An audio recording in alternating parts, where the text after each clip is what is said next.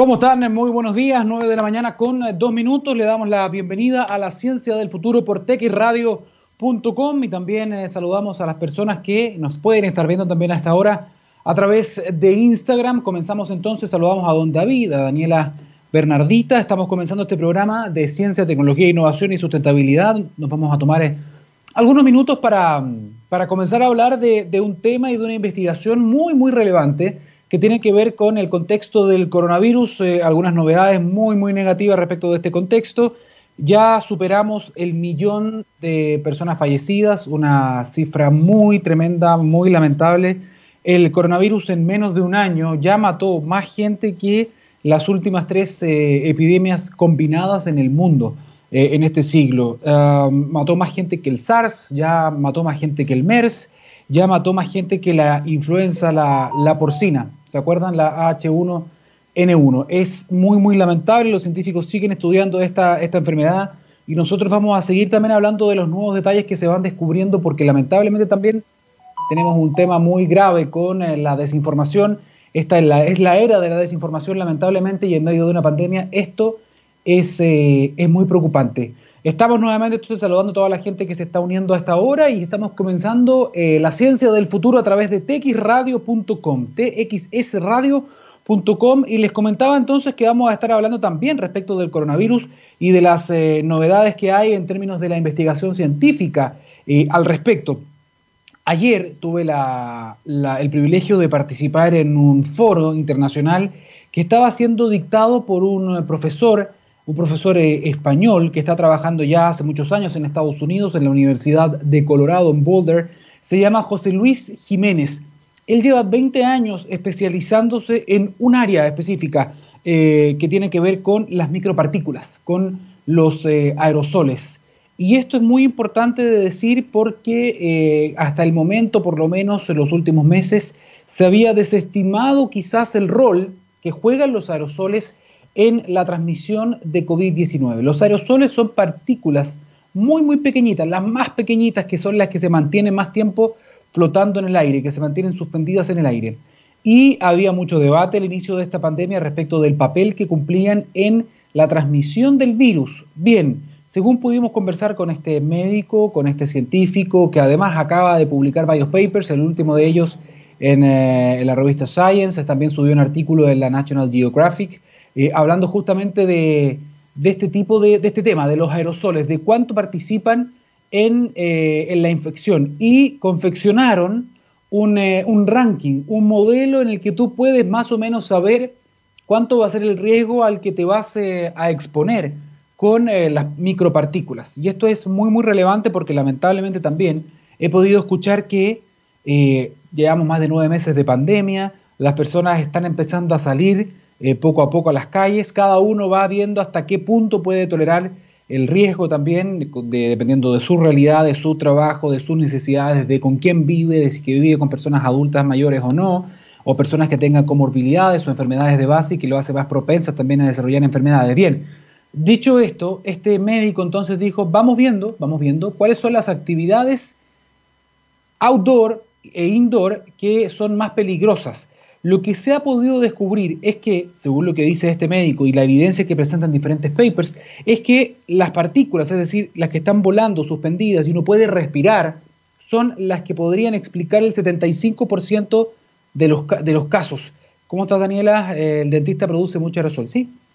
Hay muchas actividades que producen aerosoles. El tema es que se ha estudiado mucho más ahora, estos meses, y los aerosoles se producen en todo momento, es decir, cuando yo respiro, cuando yo hablo, cuando yo, cuando yo hablo produzco cinco veces más que cuando respiro, obvio. Cuando grito produzco 20 veces más, cuando canto produzco 50 veces más, cuando subo la voz. Y esto tiene mucho que ver con el, el ambiente y en ambientes cerrados. En ambientes cerrados esto puede ser una vía muy fácil de infección y esto es muy importante que ustedes lo sepan. Pueden respirar el virus y se pueden infectar. Mientras más tiempo yo paso con varias personas en lugares cerrados, va aumentando obviamente el peligro de infección a través de la vía aérea. Eso es muy importante que usted lo sepa. Por lo tanto, lo que dice este científico es, si uno, por ejemplo, está en la calle, en, un lugar abierto y está haciendo ejercicio, corriendo, andando en bicicleta, caminando, el riesgo es muy, muy bajo. Obviamente hay que usar mascarilla, pero el riesgo es muy, muy bajo porque el virus las partículas, estos aerosoles son tan pequeñitos que en el fondo se disuelven rápidamente y se vuelan y se van. Por lo tanto, no significan un riesgo. El riesgo es mayor cuando tenemos estas condiciones de hacinamiento, cuando hay varias personas en un lugar que está cerrado, donde hay mala ventilación. La ventilación es clave en todo esto. Por lo tanto, si usted está trabajando o si va en un auto o si está en el metro, es, imperativo que use la mascarilla. Sabemos que es molesto, sabemos que da lata a veces, pero es la mejor barrera que tenemos hasta ahora en esos lugares. Además de la distancia social, hay que tener las mascarillas. Lo importante es que si usted está trabajando en un lugar como una oficina y hay más gente, no puede haber gente que no tenga mascarilla. Lo lamento de verdad pero es por responsabilidad y por todos. Yo sé que eh, ya llega un momento en que da lata y que uno dice, pucha, hay que saquémonos las cosas, ya quiero volver a la, normalidad. Todavía, lamentablemente, no podemos. Bien, este médico, este médico especialista en micropartículas, especialista en aerosoles, hizo un ranking también cuáles son los lugares más peligrosos hoy día, de acuerdo a la evidencia. Y en este ranking está, el primer lugar son los restaurantes y los cafés porque son lugares donde nosotros nos sentamos con más gente, compartimos, hablamos cerca uno de otro, estamos sin mascarilla porque estamos comiendo, estamos tomando café, etcétera, por lo tanto no, no se usa mascarilla en ese contexto. Y esos son los dos lugares más peligrosos, los cafés, los restaurantes, los bares. Luego vienen las iglesias o las reuniones religiosas. Eh, y luego vienen también los gimnasios. Es lamentable decir esto, yo sé que hay gente que le gusta y que necesita ir al gimnasio porque también eso es saludable, pero por el momento es mejor no arriesgarse en lugares cerrados donde uno hace mucho ejercicio y jadea, porque ese jadeo también genera muchas micropartículas. Excepto que en lugares cerrados se puedan tener algunos filtros de aire importantes. Hay unos filtros que se llaman filtros EPA, que son muy buenos, están comprobados, pero son caros.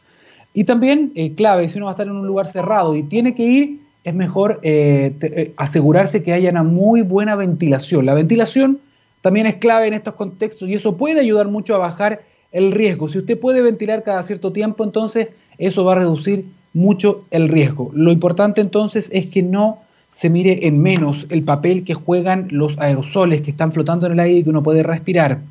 El, contagio, tal como se había dicho desde el comienzo, no es mayoritariamente a través de las gotitas, según este científico, es mayoritariamente a través del aire. Eso explica la cantidad de casos que se están dando el día de hoy. Lo importante es que nosotros podamos medir ese riesgo, eh, cuidarnos con la mascarilla, ojalá limpiar el aire o pedir que se ventilen, que se ventilen estos espacios cerrados, pero es importante que usted lo sepa. Si quiere salir, salga con mascarilla, con distancia social, pero al aire libre se explicó que esto es menor. El impacto es menor porque en el aire las partículas se diluyen. Si quiere salir a correr, si quiere salir a hacer ejercicio, andar en bicicleta, es muy bajo el riesgo. Sin embargo, todo esto aumenta en la medida en que estamos en lugares cerrados, con mucha gente y también tiene que ver con el tiempo de exposición. Mientras más tiempo yo estoy en lugares cerrados con mucha gente, más aumenta la posibilidad de contagio. Y algunos dicen, bueno, yo, yo voy a salir igual, total es un resfrío, nomás me voy a enfermar, soy joven. Les tengo que decir algo, estamos llegando al tiempo de esta reflexión, de esta editorial, pero según lo que ya se sabe respecto de este virus, es que va mucho más allá de un resfrío. Y no hablamos solamente de eh, la enfermedad como tal, del COVID-19, sino que hablamos de las secuelas que está dejando ahora y que se están descubriendo paso a paso. Daños en los riñones, daños en los pulmones que pueden ser permanentes o durante muchos años, como ha pasado con los virus anteriores, daños en el corazón, la miocarditis, se hincha el músculo cardíaco, eh, daños en el cerebro, problemas de memoria, problemas de concentración, es decir, pueden haber secuelas que van a durar mucho más tiempo y que pueden llegar a ser invalidantes. Esto hay que tomarlo en consideración. Voy a estar cerrando entonces este comentario respecto del coronavirus. Les quiero comentar que ahora nos vamos a conectar con TX Radio, txsradio.com. Vamos a estar hablando de, vamos a estar hablando de mejoramiento genético de, vegetales, vamos a estar hablando de cambio climático. Hay un paper que salió de la, de la Antártica que es tremendo, es muy, muy preocupante porque habla de un punto de no retorno, del derretimiento de la Antártica y cuánto eso va a impactar el nivel del mar. Es tan así como dice ese artículo, vamos a estar hablando con un especialista en la materia justamente ahora en este programa. Bien, gracias por esta conexión. Los invitamos a que sigan a través de, mm, de, la radio, de texradio.com. Así que los dejamos invitados a que sigan escuchando el programa. Y nos vemos más adelante también en Mega y en Mega Plus. Bien, ahora sí, seguimos señores y antes de ir a la música les queríamos hacer un comentario. ¿ah? Cuando miramos al futuro vemos una compañía con un propósito claro. En Anglo American se han propuesto reimaginar la minería para mejorar la vida de las personas. ¿Cómo lo están haciendo? Poniendo la innovación en el centro de todo. De esta forma seguirán adaptándose y estando a la vanguardia de la industria minera, buscando mejores formas de extraer y procesar minerales importante, usando menos agua y menos energía. El futuro está cada vez más cerca. Anglo American, personas que marcan la diferencia en minería. Vamos con la música. Antes vamos a, antes de eso, porque vamos a ir con entrevistas. ¿Con qué vamos? Don Gabriel Cedres controla la música en texradio.com. Vamos y volvemos. Esto es la ciencia del futuro. Son las 9 de la mañana con 16 eh, minutos y les tengo una pregunta. ¿Han pensado que la superación de esta crisis sanitaria puede ser una gran oportunidad para reenfocarnos en el planeta y en nuestro bienestar? Aguas Andinas ya lo pensó ¿ah? y se ha comprometido con un plan de reconstrucción verde y social para Chile, generando nueva infraestructura para combatir el cambio climático, creando miles de nuevos empleos y fortaleciendo el suministro futuro de agua potable. Eso es crucial. Aguas Andinas, trabajando por una reconstrucción verde y social. Continuamos en la ciencia del futuro y ya estamos conectados con nuestro primer entrevistado de este día de hoy, de este martes. Tomamos contacto hasta ahora con Cristóbal Huawei, investigador del John Hines Center o Centro John Hines, él me va a ayudar con la pronunciación, de UK. ¿Cómo estás, Cristóbal? Bienvenido a la ciencia del futuro. Muy bien, gracias, Daniel. Muy buenos días.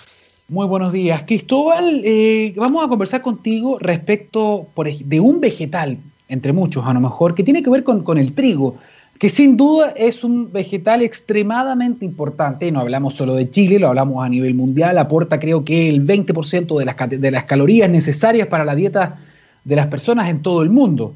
Em, tú estás trabajando en el área del mejoramiento de, este tipo de alimentos.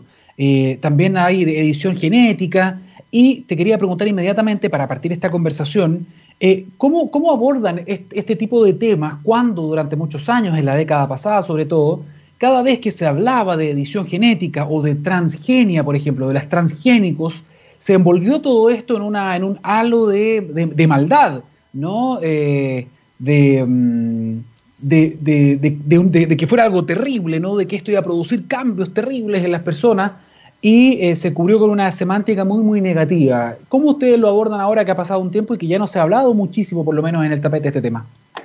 lo que tratamos de pensar, o sea, yo cuando hablo con, con el público en general y hablo de gente de orgánico a, todos lados, trato de decir cuáles son nuestros objetivos. Y los objetivos que tenemos la mayoría que estamos en esta área es tratar de producir alimentos más saludables, con menos impacto en el medio ambiente y que vayan a ser nutritivos y un precio razonable para la gente, ¿cierto? Eh, ese es el, objetivo, tratar de producir más con menos impacto y, y que sea accesible a, a la humanidad. Y cuando uno empieza con eso, empieza a decir, bueno, quizás tenemos los mismos, los orgánicos también quizás quieren lo mismo, y gente que es más ambientalista también, y gente que busca producción. Y la pregunta es ahora, ¿cómo llegamos a eso? Y es importante después pensar cómo llegamos, estamos donde estamos ahora, cómo he llegado a producir alimentos. Y eso es gracias a, por supuesto, la domesticación de nuestras eh, frutas y verduras y, y, alimentos, que ha sido un proceso gradual durante los últimos 10.000 años. Y eso se basa en mutaciones. Y las mutaciones que están alrededor de nosotros todo el día que, están ocurriendo nos permiten eh, encontrar tipos de plantas que son un poco distintas, que la semilla no se cae o que son menos tóxicas, etcétera. Y la gente, los humanos, hemos ido seleccionando eso por los últimos 10.000 años. Y tenemos ejemplos también en animales, por ejemplo, todo el tipo de ganado animal o eh, todo tipo de los, perros, la cantidad de, diversidad de perros que hay, estos son mutaciones genéticas que ocurren. Entonces, en trigo ocurre lo mismo. Hay mutaciones y esas mutaciones se han elegido durante los últimos 10.000 años. Y durante los últimos 100 años es donde hemos, sido, hemos hecho eh, breeding, en otras palabras, mejoramiento más dirigido, donde se han hecho cruzas específicas entre dos plantas con caracteres distintos con la intención de encontrar un individuo que tenga los dos caracteres de los padres. Eso va básicamente lo que es el, breeding. Y al hacer eso, seleccionamos una planta que es superior a los padres, etc. Y eso gracias a las mutaciones de los padres que se, se, pueden fijar en, el, en, la progenie.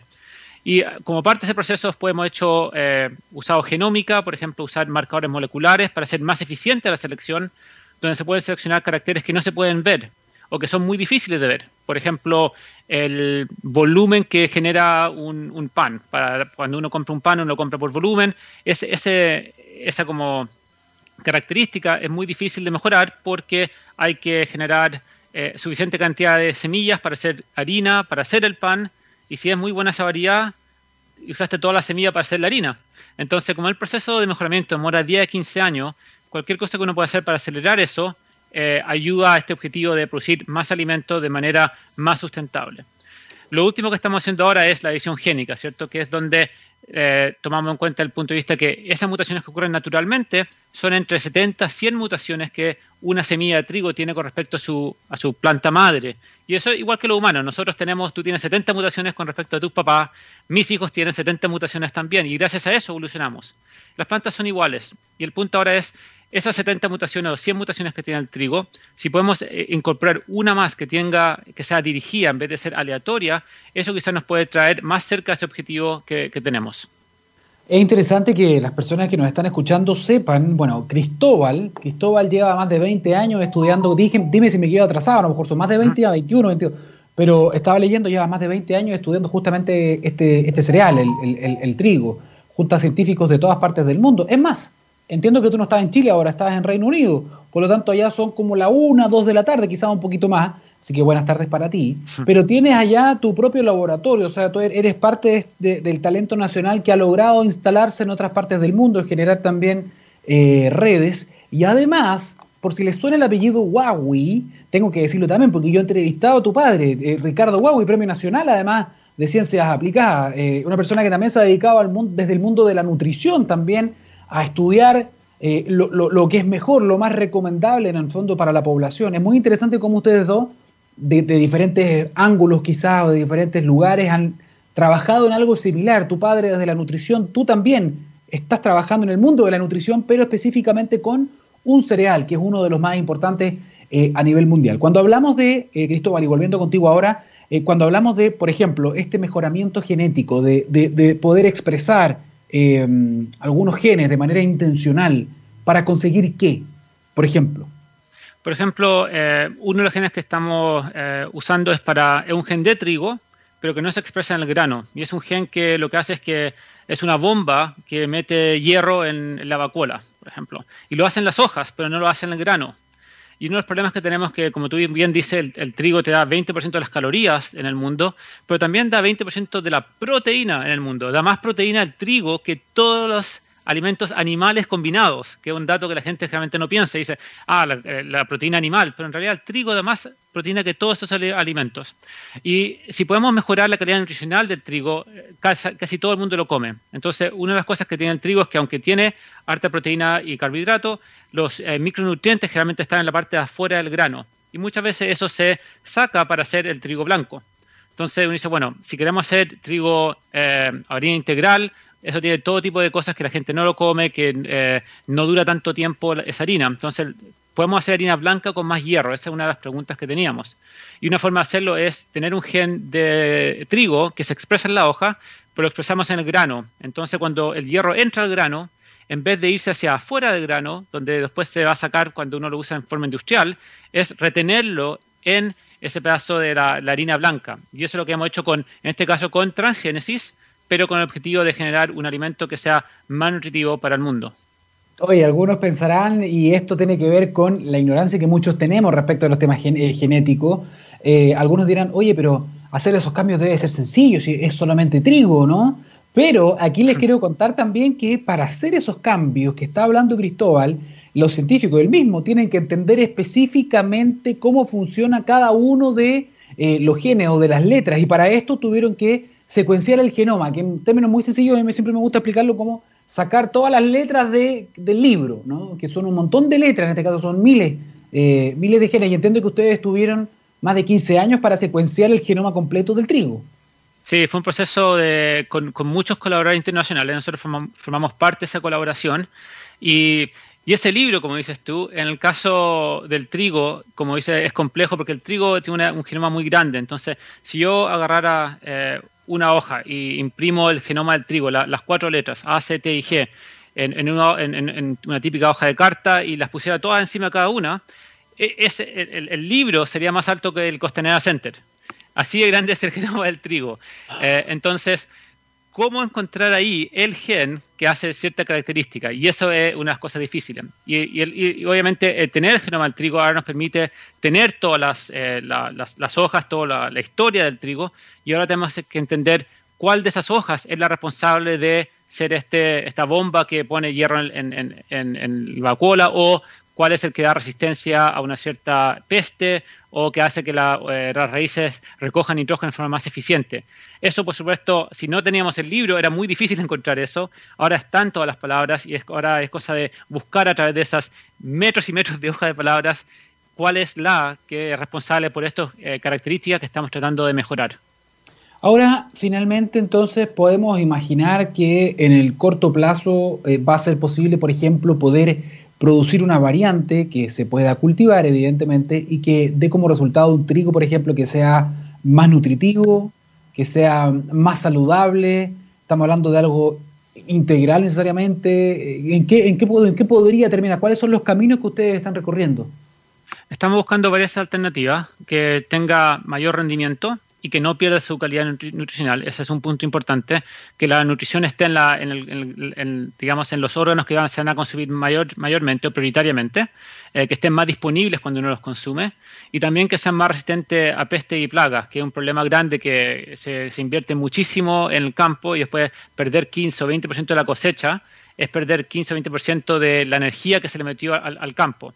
Y otra cosa importante es que el proceso que uno demora en generar una nueva variedad no demora uno o dos años, demora entre 10 y 15 años. Entonces, es una de las cosas que generalmente uno piensa que, bueno, uno puede hacer una variedad nueva, pero en realidad las variedades se demoran muchos años en general. Entonces, cuando pensamos que hay que producir el doble alimento del 2050, bueno, las cruzas para llegar a esas variedades se van a hacer en los próximos 10, 15 años. Y si no se hacen esas cruzas, no vas a tener las variedades del 2050. Lo que nos permite la edición génica es que nos permite quizás acelerar un poco ese proceso porque puedo tener una variedad muy buena hoy día, pero si, por supuesto, eh, digamos que una peste eh, logra sobrevivir la resistencia genética, esa, esa, planta ahora necesita pesticida, entonces a los agricultores no les gusta eh, crecerla. Pero con edición génica uno puede mejorar variedades, entonces las variedades pueden durar más tiempo y nos permite también hacer cambios específicamente en las variedades que están ya más avanzadas. La diferencia en vez de cruzar dos padres que son distintos y hacer como mezclar todo su genoma y demorarse 15 años en seleccionar algo nuevo, puedo agarrar algo que ya sea muy bueno, mejorar una característica y esa variedad es una variedad mejorada, pero no demoró los 15 años eh, en, el proceso. Entonces, esa es una de las cosas que la edición génica nos permite, acortar esos tiempos, que es importante pensando en todos los desafíos que tenemos. Eh, Cristóbal, ¿y ustedes también están estudiando la posibilidad de hacer eh, transgenia, es decir, de, pasar una capacidad o algún gen de otra especie al trigo, por ejemplo? Estoy pensando en, alguna capacidad que tenga alguna otra planta u otro ser, otro organismo para soportar la sequía, por ejemplo, que también es uno de los temas importantes en el fondo que estamos enfrentando de acá a los próximos 30, 40 años, no solo en Chile. Eh, ¿También están pensando en eso o siempre se mantienen dentro del área de la misma especie? Eh, se puede usar la transgénesis para eso, pero también no es tan fácil como decir, tenemos este gen que si lo metemos en trigo va a funcionar. Hay un trabajo muy lindo en Argentina que están haciendo con, girasol y ahí también han hecho unos trabajos especiales donde han encontrado genes de girasol que al meterlo en trigo aumentan la resistencia a sequía. Entonces, hay grupos que trabajan en eso y, en países donde eso se permite, como en Argentina y eso. Nosotros en, en, Inglaterra estamos pensando un poco en la variación genética natural que existe, pero eso nos lleva a un cierto punto. Y lo otro que estamos haciendo es la visión génica. Y, parte de eso en trigo es porque el trigo, eh, cuando dice que es complejo, no es que sea el genoma muy grande también, sino que lo que tiene es que tiene tres copias, es un poliploide, significa que tiene, en el caso del trigo, tres copias de cada gen. Es como tener un humano, un chimpancé y un orangután que se juntan en una especie. Entonces los genomas son muy, muy parecidos estos tres genomas y son 99 o 95% similares. Entonces lo que ocurre ahí es que si hay un gen que, o hay tres copias de un gen, si yo hago una mutación en un gen, todavía me quedan dos copias que están funcionando de la manera original, por lo tanto la variación que uno mira eh, fenotípicamente es muy pequeña, no se ve mucha diferencia. Entonces, si uno logra descifrar cuál es el gen que controla una característica y puede eh, encontrar mutaciones o juntar mutaciones o ediciones en los tres genes, hemos visto que variaciones de quizás 2-3% pasan a ser 20% en el tamaño del grano. Entonces, los breeders manejan ese 2-3% y con edición génica hemos logrado 20%.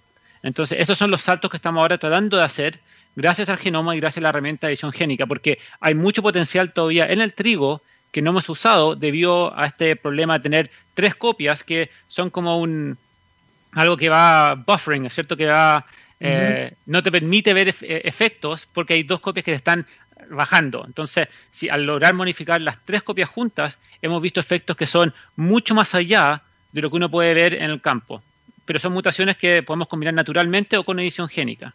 Cristóbal, para, terminar, porque ya se nos pasó el tiempo volando, eh, ¿en qué están hoy? Es ¿qué es lo último que han conseguido? Si quisiéramos decir, esta es la noticia, nosotros siempre estamos persiguiendo lo último que han logrado desarrollar o lo más, o lo que a lo mejor están más cerca de eh, desarrollar ahora, como para, poder contar lo último.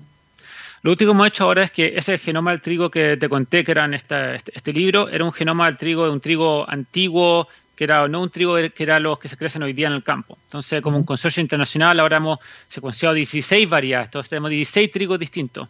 Eh, y eso es muy importante porque ahora por primera vez tenemos la secuencia de los trigos que están creciendo alrededor del mundo. Entonces eso nos va a permitir ahora muchos de estos genes que estamos tratando de modificar, hacer las modificaciones directamente en los trigos que están creciendo en el campo, a diferencia de hacer esas modificaciones en variedades que son las variedades que usamos en el laboratorio de tal forma que eso, eso de adelanto no se van a quedar solamente en nuestro instituto, sino que van a llegar a los campos de los agricultores. Y eso es lo que estamos empujando ahora, de verdad, hablando con políticos para estar seguro que la legislación nos permita hacerlo y em, empujando un poco eh, la frontera para llegar a hacer esos cambios en las variedades que los agricultores van a crecer en los próximos 3-4 años. Eso lo, hacia allá vamos. Cristóbal, eh, se nos pasó volando el tiempo, te queremos agradecer. ¿ah? Ojalá que estemos en contacto también para, otros medios también y plataformas, porque lo que están haciendo es bien, bien relevante. Eh, tenemos harto más por conversar, así que quedas invitado a la radio o también a algún canal en el que estoy trabajando para que podamos seguir conversando también respecto de estos temas que sin duda vamos a tener que hablar, vamos a tener que enfrentar. Son investigaciones que se tienen que hacer ahora pensando en el 2050. Eso es lo importante según lo que tú me estás comentando. Cristóbal Huawei, científico chileno, trabajando en Reino Unido, en el prestigioso Centro de Genética y Microbiología, ahí en el John Heinz Center o en el Centro John Heinz. Así que muchísimas gracias por, eh, por este contacto en TX Radio. Muchas gracias, Daniel. Un saludo. Chao, chao. Buenas tardes para ti. Bien, seguimos avanzando en eh, la ciencia del futuro. Estamos hablando de mejoramiento eh, vegetal, mejoramiento de especies, en este caso del trigo. ¿ah? Pero todo eso se va a tener que hacer en un contexto de cambio climático. Y eso es muy, muy importante que usted lo entienda cuáles son los desafíos que va a estar enfrentando el mundo en cuanto a adaptación y en las consecuencias también que va a tener el aumento promedio de las temperaturas del planeta, por ejemplo, en la Antártica. Lo vamos a conversar con el próximo invitado. Vamos a una mm, pausa musical. Don Gabriel Cedres, el dueño del teclado. Vamos y volvemos en la ciencia del futuro.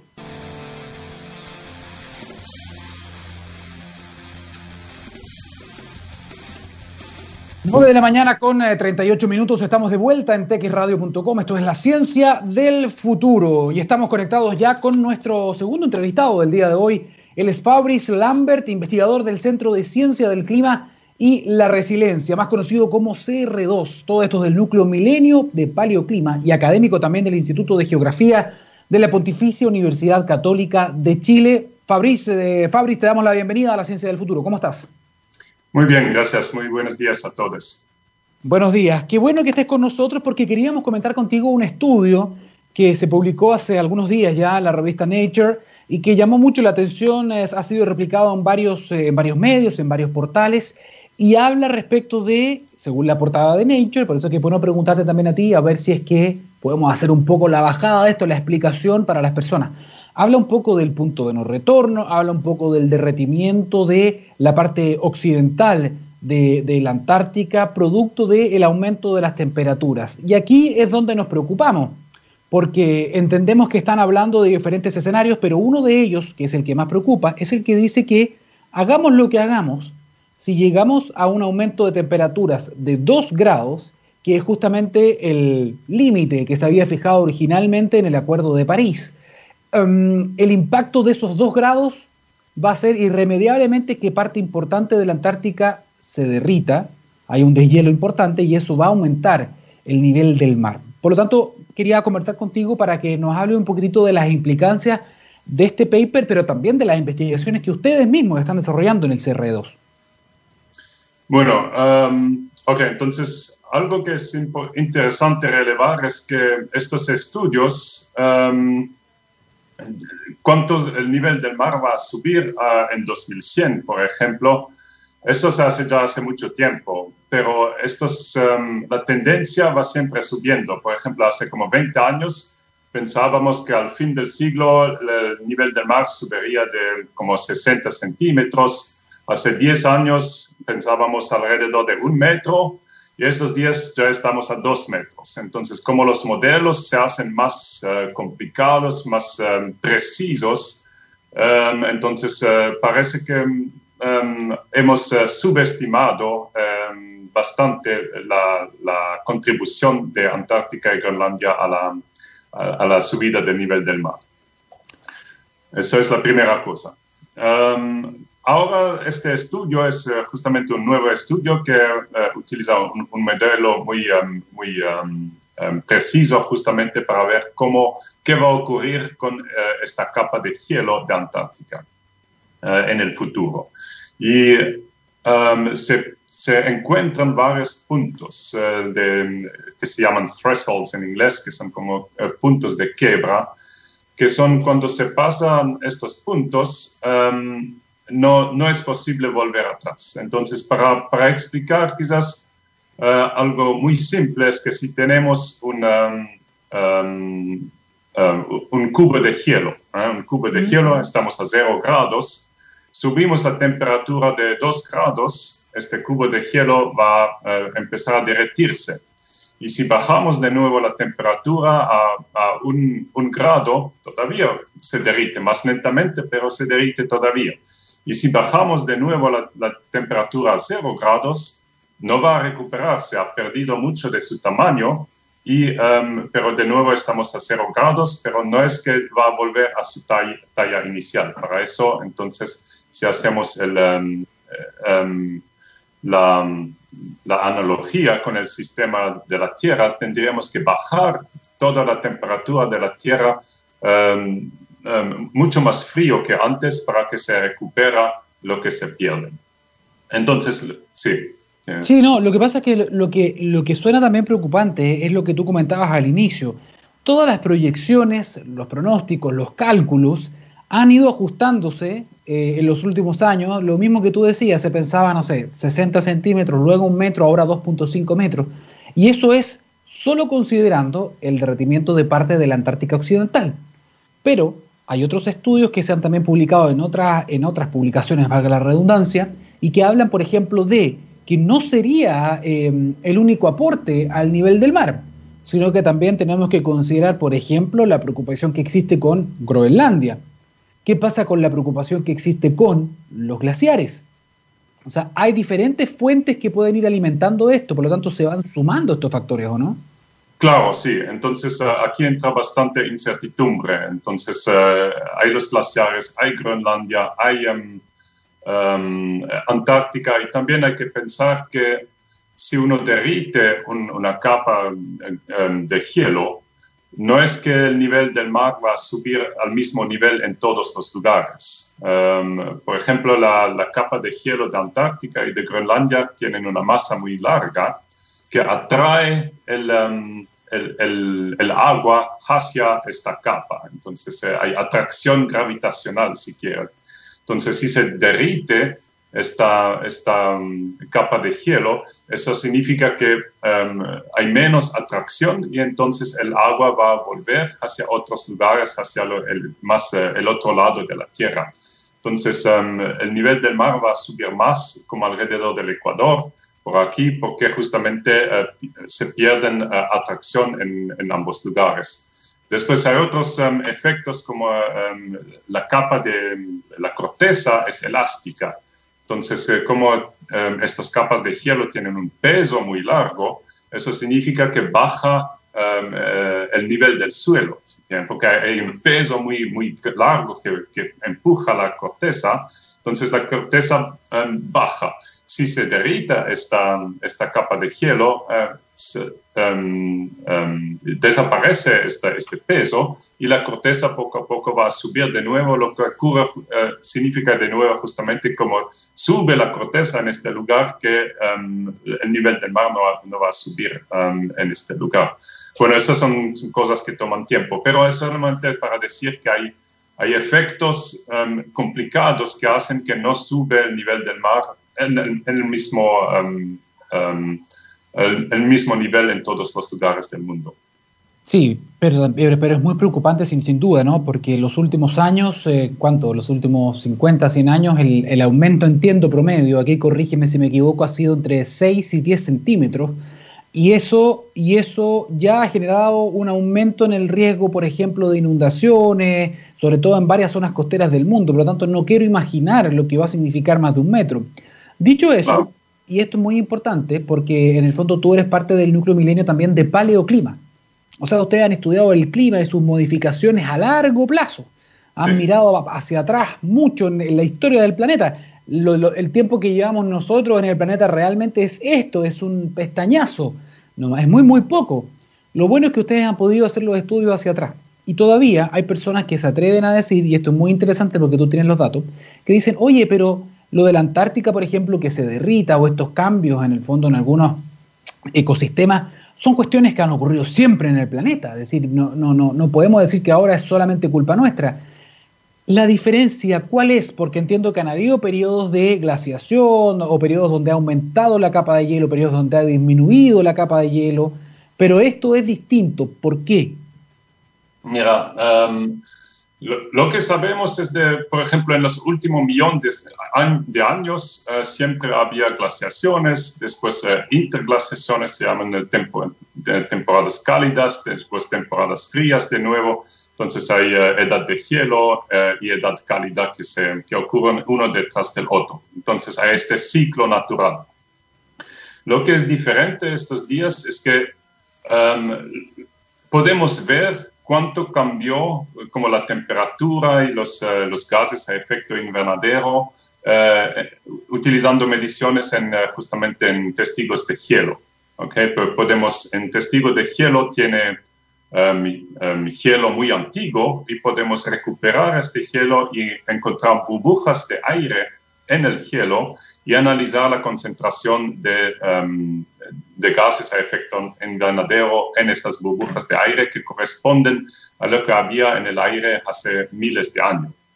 Y entonces podemos ver que hay un rango natural. A veces hay más, a veces, a veces hay menos CO2, a veces hay de nuevo más cuando es más cálido. Y entonces hay, hay como una curva que sube y baja y sube y baja. Eh, y esa curva se queda adentro de un rango. ¿eh? Se queda dentro de un rango pero ahora estamos ya fuera de este rango de, variación natural. Entonces, sí, es verdad, eh, hay variaciones naturales, pero hay dos cosas que son muy diferentes estos días. Una es justamente que en términos de concentraciones estamos completamente afuera del rango natural de variación. Y la otra cosa es la tasa de cambio. Entonces, em, naturalmente, cambios naturales toman como miles de años para, para cambiar un grado, como, lo decimos eh, en los últimos 100 años. Entonces, la tasa de cambio, de cambio es, es, es algo que, es, eh, que, que no es natural para nada estos días. Perfecto. es, bueno, es bueno eso y qué interesante la manera en que, primera vez que lo escucho, no sabía, yo sabía que ustedes estudiaban para atrás, pero claro, es interesante saber cómo ustedes logran saber más o menos qué había en el aire, ¿no? Cuál era la composición, los niveles de dióxido de carbono. Y es a través de estas burbujas que hay en el hielo y ustedes pueden saber exactamente a través de esas pequeñas muestras, pueden sacar una idea, hacerse una idea de lo que había.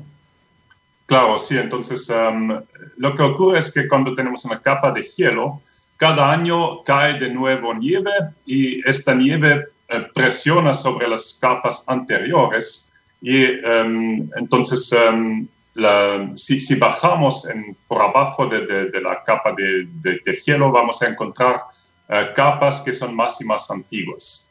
Y eh, cuando se forma el hielo, entonces el aire contiene, la nieve contiene aire, ¿sí? Entonces la nieve contiene mucho aire. Pero una vez que se compacta y que se transforma en hielo debido a la presión de todas las otras capas arriba, justamente se produce este hielo que, que, em, que atrapa uh, burbujas de aire. Y cuando nosotros tomamos un testigo de hielo, podemos romper el hielo y liberar este aire y después capturarlo y, medir uh, las concentraciones justamente de, de gases a efecto invernadero. El problema que veo acá, Fabris, es que, mm, según lo que me han explicado, según lo que he ido pudiendo aprender, los gases de efecto invernadero que hoy están justamente ayudando al aumento de las temperaturas promedios del planeta, fueron generados probablemente no ayer ni el año pasado, sino que son gases que se mantienen en la atmósfera y, hacen su, y cumplen este rol durante muchos años.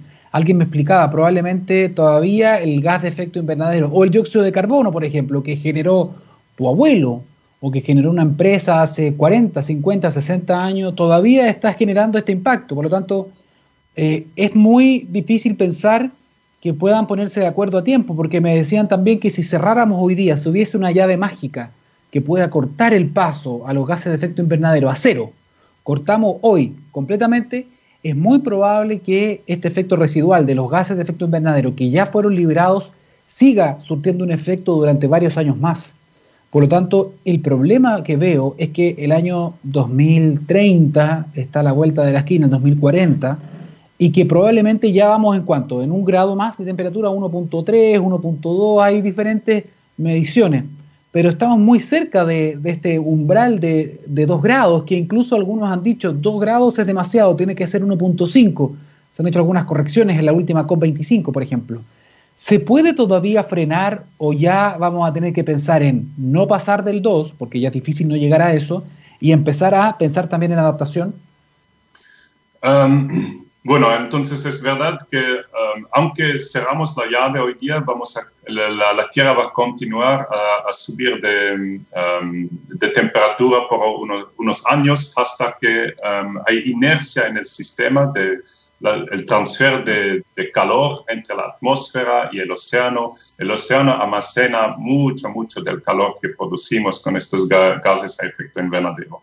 Entonces, aunque eh, cerramos hoy día de, emitir, todavía va a, ser, va a tener inercia en el sistema que hace que la temperatura va a continuar de subir por unos años.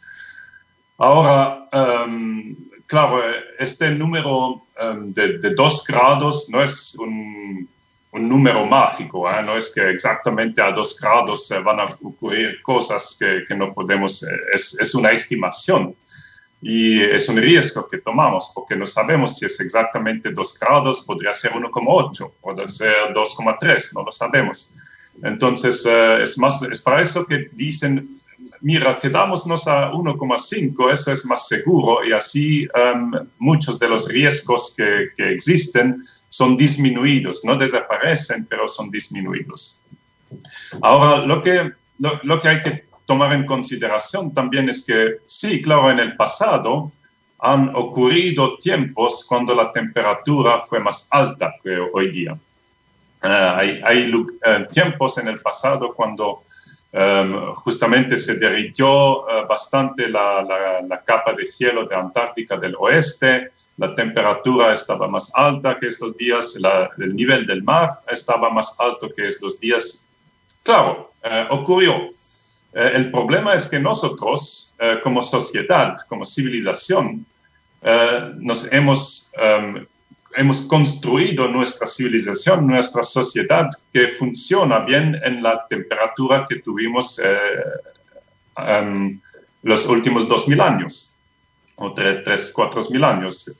Y ahora, si cambiamos todo eso, eh, claro que eh, esto ha ocurrido anteriormente, pero eso no significa que no, no, es un problema, porque va a ser un problema mayor para nosotros, para um, la, la, pérdida de, de, diversidad, la producción de comida, la, la distribución de, de um, uh, ¿cómo se dice?, de enfermedades, um, la, el almacenamiento de, de agua dulce todo eso va a ser un problema gigantesco para, para, todos nosotros. Entonces, aunque condiciones parecidas han ocurrido en el pasado, uno, es claro que son nosotros mismos que son eh, los causadores de, de, esta subida de, temperatura. Y dos, um, es un problema mayor para nosotros. Entonces, eh, decir que sí, eso ocurrió ya en el pasado, no es un argumento, porque eh, en el pasado nosotros no estábamos aquí. Exactamente. Y es, eh, ahora estamos aquí, no, no, tenemos, es mucho más fácil cambiar, bueno, no es que es fácil, pero es menos difícil cambiar la producción de electricidad y nuestro modo de vida para pasar a energía limpia es mucho más barato y fácil que um, adaptar toda la sociedad a un mundo um, mucho más cálido que va a producir migraciones, uh, um, pérdida de agua dulce, subida del nivel del mar y todas estas cosas. Um, olvidé tu segunda pregunta. No te preocupes, no te preocupes, Fabris. Me, me, gustó mucho tu respuesta. Lo interesante también es que desde Chile y en muchas partes del mundo tenemos científicos y científicas que hoy día más que nunca están eh, recabando toda la evidencia, están, esperemos, siendo más escuchados hasta cierto punto. El problema es que los cambios tienen que hacerse a una velocidad mayor. Y aparentemente hay mucho discurso, hay mucha buena intención de poder hacer estos cambios, pero a pesar de que incluso las condiciones de mercado en cuanto a incentivos, por ejemplo, de, eh, de costo-beneficio de este tipo de energía, por ejemplo, ya está mucho más competitiva, mucho más barata en algunos casos que eh, las energías convencionales, todavía no se ha dado un cambio tan masivo como el que se necesita. El problema es que ya estamos ahí en el borde, estamos justo al borde del precipicio, ¿ah? la típica del humano, lo hacemos justo cuando no tenemos otra alternativa, ¿cierto? Pero lo importante es que la ciencia se está haciendo, se está investigando, se está poniendo evidencia sobre la mesa y te queríamos agradecer, un gran investigador del Centro de Ciencia del Clima y la Resiliencia del CR2, muchas gracias por eh, acompañarnos. Sabemos que tienes muchas actividades durante la mañana, así que nos desconectamos agradeciéndote tu participación en la ciencia del futuro. Super, muchas gracias por invitarme. Que tenga buenos días. Chao, chao. Chao.